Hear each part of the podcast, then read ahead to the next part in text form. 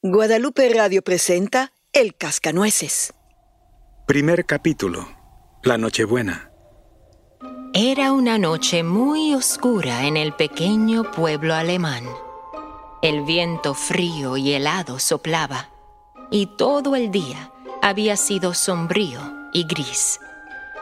Federico y María Clara Stahlbaum no habían podido entrar en ningún momento en la gran sala de su casa durante este largo, largo día del 24 de diciembre.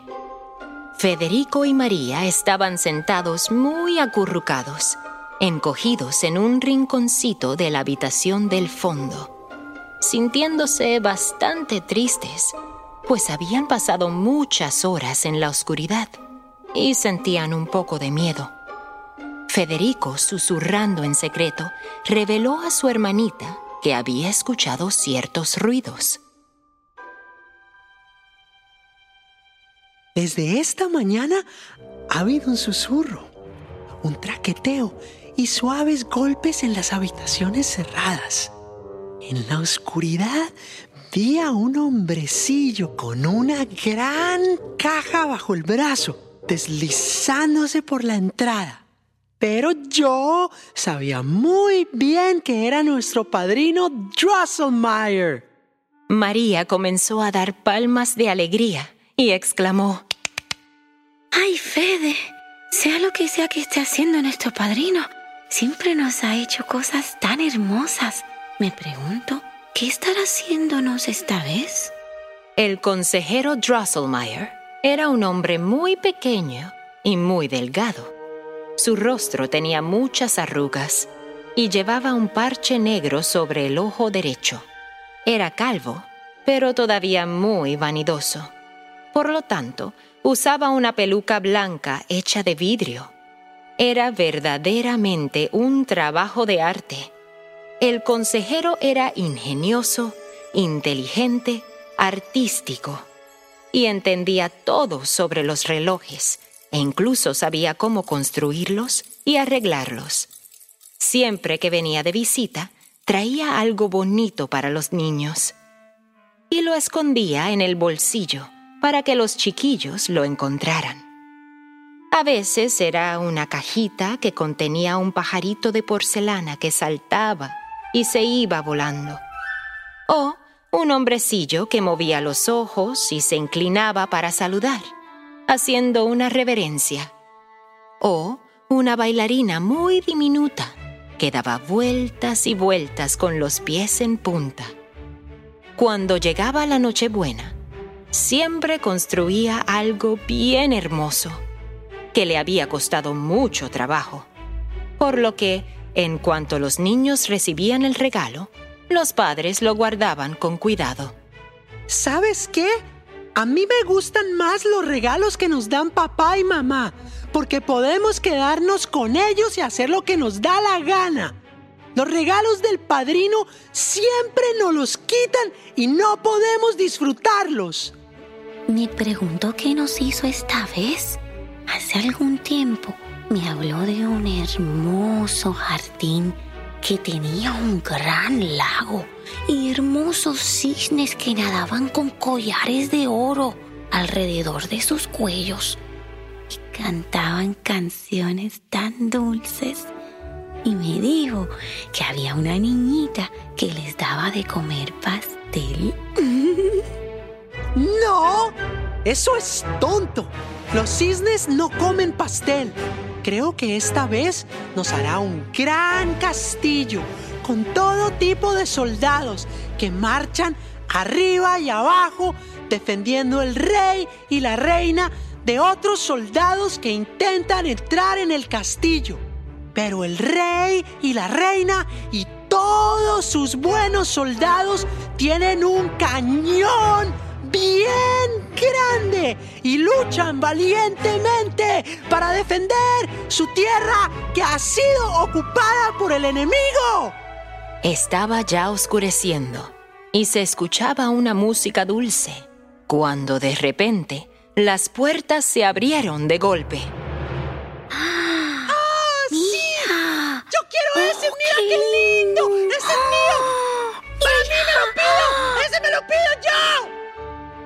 Papá y mamá se acercaron a la puerta y tomaron a los niños de la mano y dijeron, Vengan, entren, queridos hijos, miren lo que les ha traído la Navidad este año.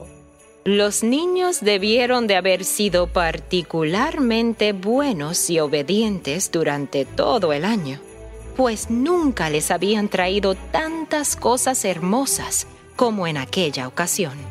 El gran árbol de Navidad en el medio de la habitación estaba cargado de una multitud de manzanas doradas y plateadas, almendras azucaradas, gotas de limón y muchas lucecitas que brillaban como estrellas, iluminando todos sus tesoros. Debajo del árbol había una mesa y se encontraban muy sentaditas las muñecas más lindas del mundo, un juego de té y lo más bonito de todo, un vestido de seda, adornado con lazos de colores que estaba colgado de una percha. ¡Qué vestido más bonito! ¿Me lo puedo poner? Mientras tanto, Federico, galopando y trotando alrededor de la mesa, estaba probando su nuevo caballo. Luego, comenzó a inspeccionar felizmente su nuevo regimiento de soldados. De repente, se volvió a escuchar la campana. El padrino Drosselmeyer estaba a punto de mostrar su regalo.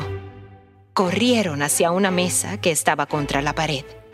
La cortina se apartó rápidamente y detrás se encontraba un castillo magnífico, el cual tenía ventanas de vidrio se oyó un toque de campanas y un reloj comenzó a sonar.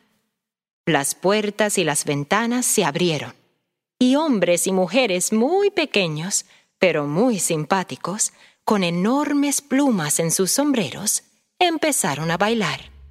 Niños con vestidos blancos y chaquetas verdes bailaron al son de la música. Y un hombrecillo con una capa verde esmeralda asomó la cabeza por la ventana y luego desapareció. Fede observó el bello castillo y las figuras que bailaban y dijo, Padrino, déjame entrar en tu castillo. Eso es absolutamente imposible. Nunca puede pasar, mi querido Fede. Pues, pues entonces, que el hombre verde, el que se asoma por la ventana, que camine con los demás. Ah, eso no se puede, mi querido Fede. Pues entonces los niños tienen que bajar, pues quiero jugar con ellos. Eso nunca se puede hacer, te digo, pues tal como es el mecanismo, así debe de permanecer.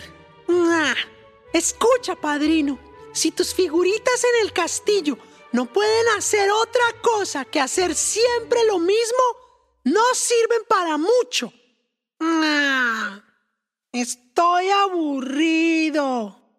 Devuélveme mis soldados, a quienes yo ordeno y ellos siempre me obedecen, pues ellos saben bien que yo soy el líder. Pronto, María también se cansó de las marionetas bailando en el castillo y se fue a jugar con sus nuevas muñecas. Una obra ingeniosa como esta no fue hecha para niños tontos. La desmantelaré y me la llevaré a mi casa. Ustedes son unos malagradecidos.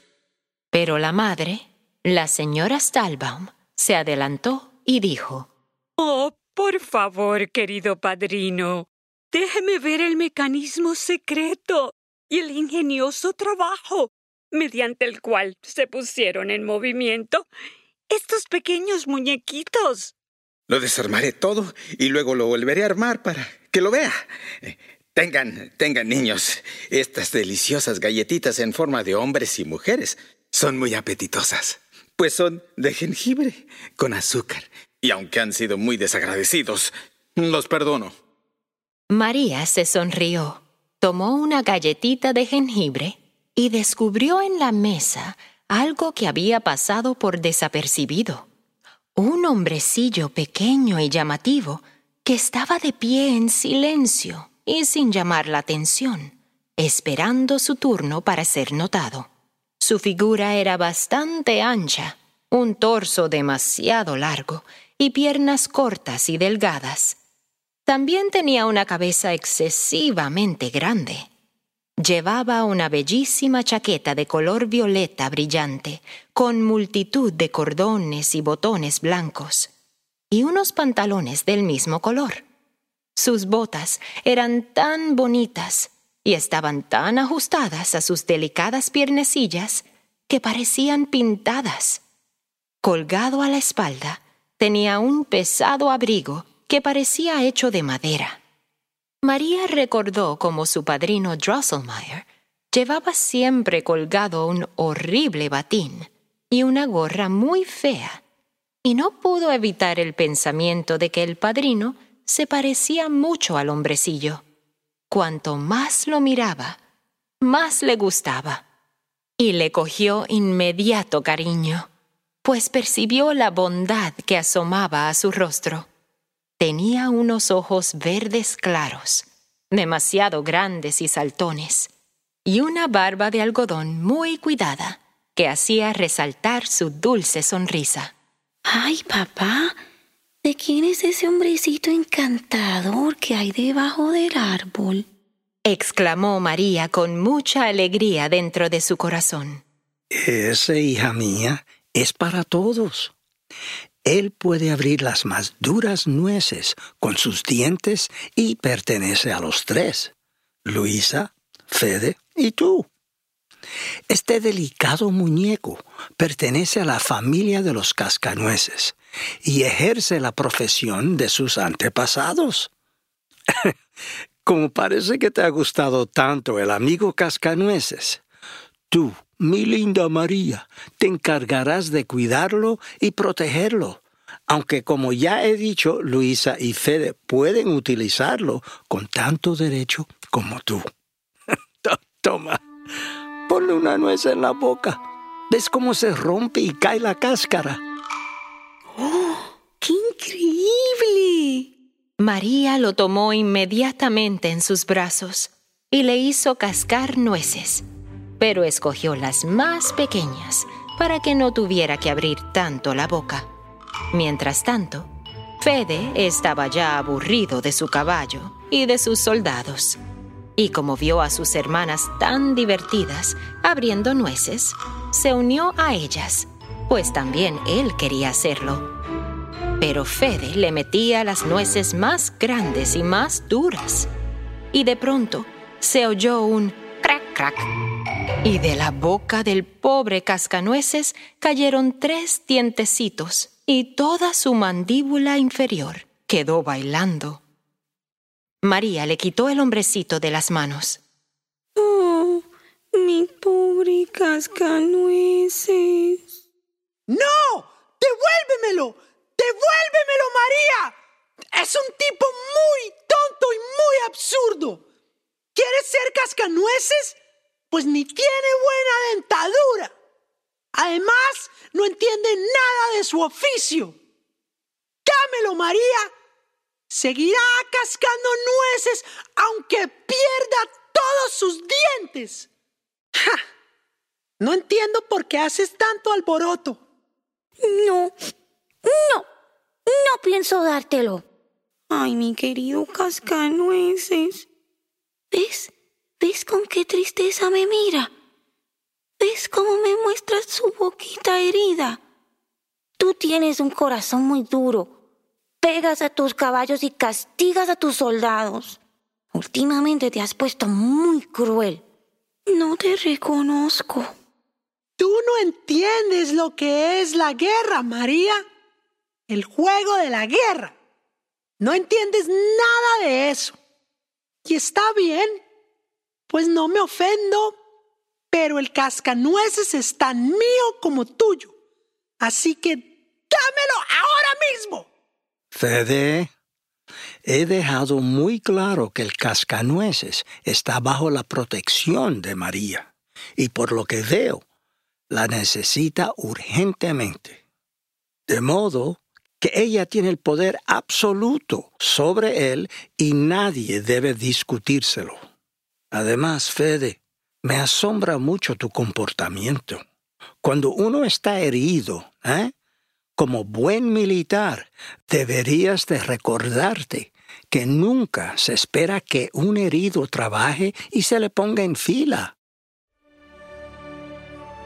Fede se sintió avergonzado y María reunió los dientes caídos y vendó la mandíbula herida con un bello lazo de su vestido. Luego lo envolvió con mucho cuidado en su pañuelo, pues el pobrecito estaba muy pálido y muy asustado. Lo tenía en sus brazos como un niño pequeño. ¿Por qué es que a María le gusta acariciar a un hombrecillo tan feo? ¿Quién sabe, padrino querido? Tal vez si tú también vistieras tan elegantemente como mi dulce cascanueces, cual lleva unas botas tan brillantes y bonitas, tal vez tú también estarías tan guapo. Ay, María.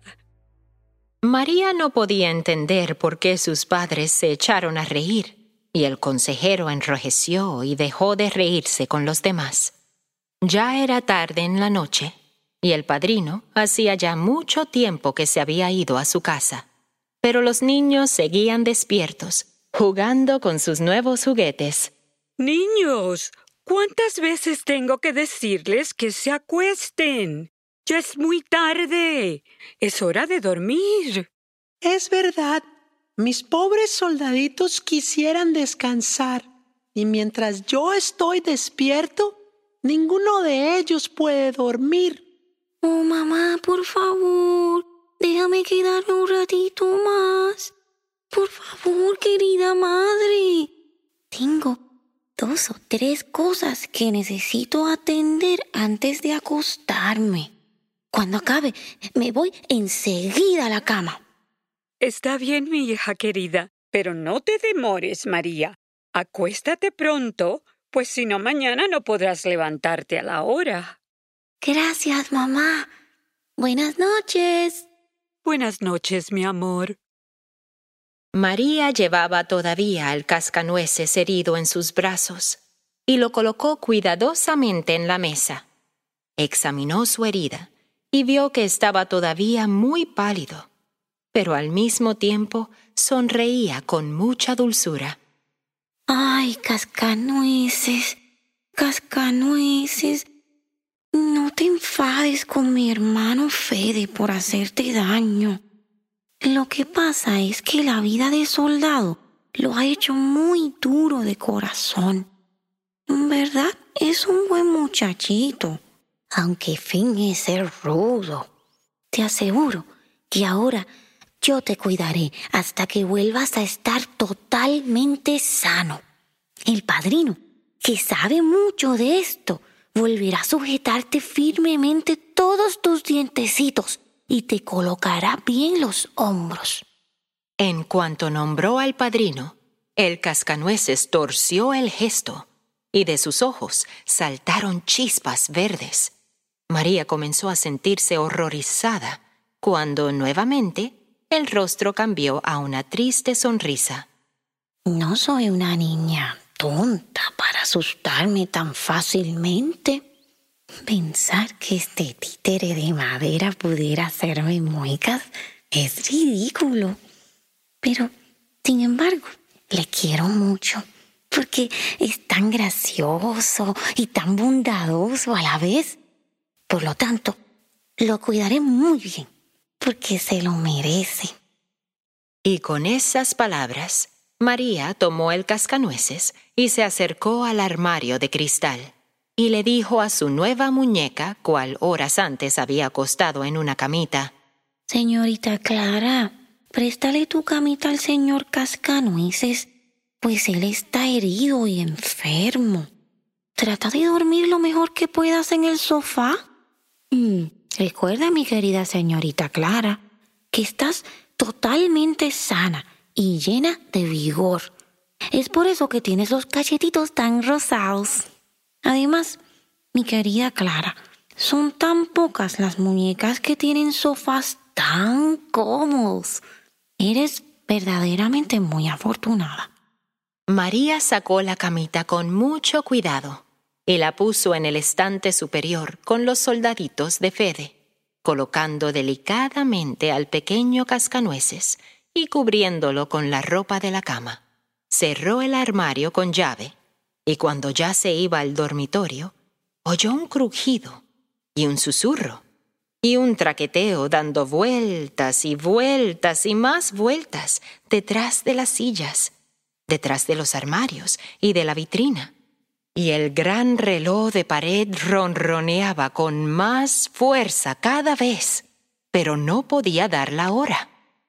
Reloj, reloj, reloj, todos tenéis que ronronear, pero muy suavemente, muy suavemente porque el rey de los ratones tiene un oído muy fino, muy fino. Pum, pum, pum. Prr, prr. La vieja canción. Pum, pum, pum. Campanitas tocad. Campanitas de cristal. Pum, pum, pum. O podría salir corriendo asustado sin reloj. Tocad suave y ligero, pum, pum, pum. Y se oyó un sonido sordo, tocando doce veces. A María le entró mucho miedo y estaba a punto de salir corriendo de la habitación cuando vio a su padrino Drosselmeyer sentado sobre el reloj de pared, sentado boca abajo, y la falda de su abrigo marrón Parecía como si fueran alas. Padrino, ¿qué haces ahí arriba? Baja, no me asustes.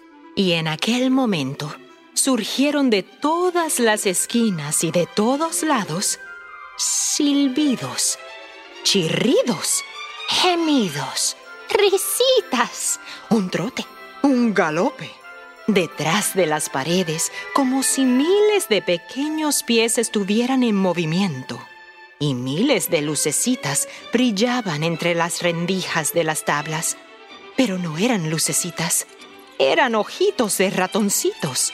Estaban por todas partes, asomándose y abriéndose paso a la habitación. Se colocaron todos en fila, tal como Fede solía colocar a sus soldados, cuando los preparaba para ir a la batalla. María nunca antes había tenido miedo a los ratones. En realidad, les tenía cariño y les daba de comer queso y maní.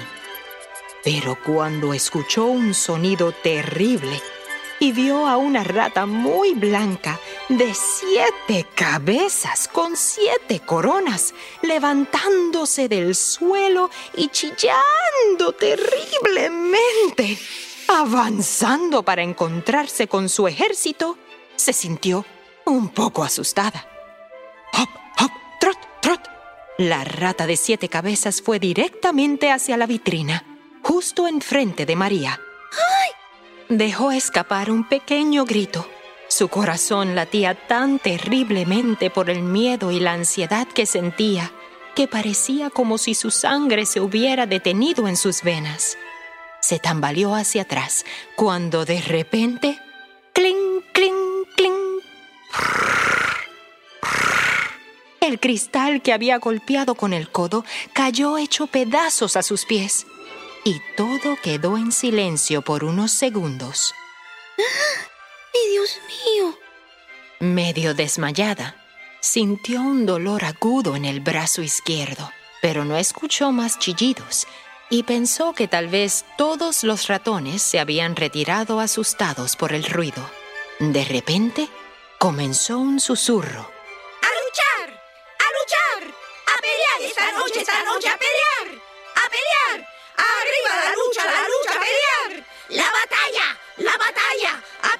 Pelear, a pelear! Sonaron unas pequeñas campanas. ¡Ay! Debe ser mi juego de campanillas exclamó con alegría, pero cuando se volvió para mirar, vio diminutas figuras que cruzaban arriba y abajo, con sus bracitos estirados. El cascanueces saltó de su camita, gritando en voz alta. ¡Crac, crac, crac! ¡Estúpida ratonera! ¡Entusa de ratones! ¡Hacia atrás! ¡Hacia atrás! ¡Manada de ratones! ¡Crac, crac, crac! ¡Hacia atrás! ¡Hacia atrás! ¡Crac, crac, crac! ¡Crac, crac, crac! Sacó su pequeña espada y exclamó, Mis nobles amigos, hermanos y soldados, ¿estarán a mi lado en esta dura lucha? Sí, mi señor, te seguiremos con fidelidad y valentía. Marcharemos contigo a la batalla. ¡A la victoria o a la muerte! ¡A la victoria o a la muerte!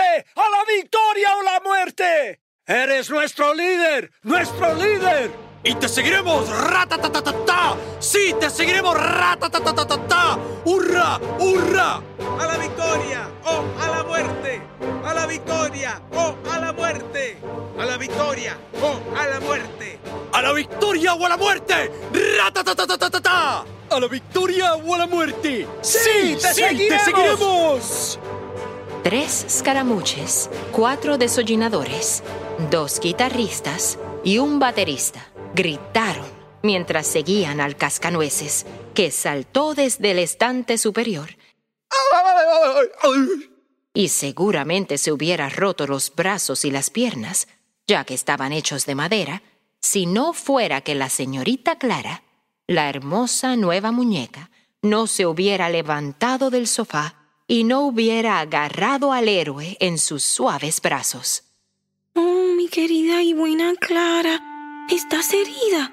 Es toda mi culpa si lo estás, pues te moví de tu cama. Perdóname, perdóname. La señorita Clara presionó el cascanueces en su regazo mientras que él intentaba levantarse. No, señor Cascanueces, no se puede levantar. Enfermo y herido como está, debe descansar. ¿Ve cómo se reúnen sus valientes vasallos? Están ansiosos por defender su tierra y están seguros de que ganarán. Señor, descanse en mis brazos. Oh, repose en el sofá. Uy, ciertamente no lo haré. Amable y gentil dama, aprecio su gentileza, pero soy un líder y tengo que proteger nuestra tierra del invasor y opresor de siete cabezas. Tomó la cinta que María le había atado a los hombros, se la llevó a los labios y se la colgó a modo de bufanda. Saltó audazmente como un pájaro por encima del borde de la vitrina. Llevaba con orgullo ese sencillo lazo de María, pues sentía un gran cariño por ella. Y al dar un salto, se volvieron a escuchar los silbidos y chirridos, pero esta vez se oían debajo de la gran mesa. El odioso ejército de ratones estaba listo para atacar, sus ojos rojos, ardiendo como llamas, enfocados en el cascanueces y listos para la señal de su líder, la terrible rata de siete cabezas y catorce ojos, el malvado rey de los ratones, que se había convertido en un dictador y que miraba hacia lo alto, sonriente y astuto. Era una rata fría y calculadora que imaginaba la victoria y la conquista, manteniendo un control férreo del poder, mientras que su ejército gritaba y chillaba. ¡A la victoria o a la muerte! ¡A la victoria, amigos! ¡A la victoria! ¡Adelante! ¡No a la tiranía! ¡Adelante! ¡No tenemos miedo! ¡No tenemos miedo!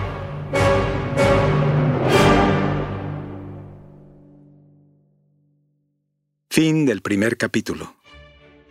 El Cascanueces es una producción original de Guadalupe Radio, basada en el cuento de E.T.A. Hoffman e inspirado por la música de Tchaikovsky.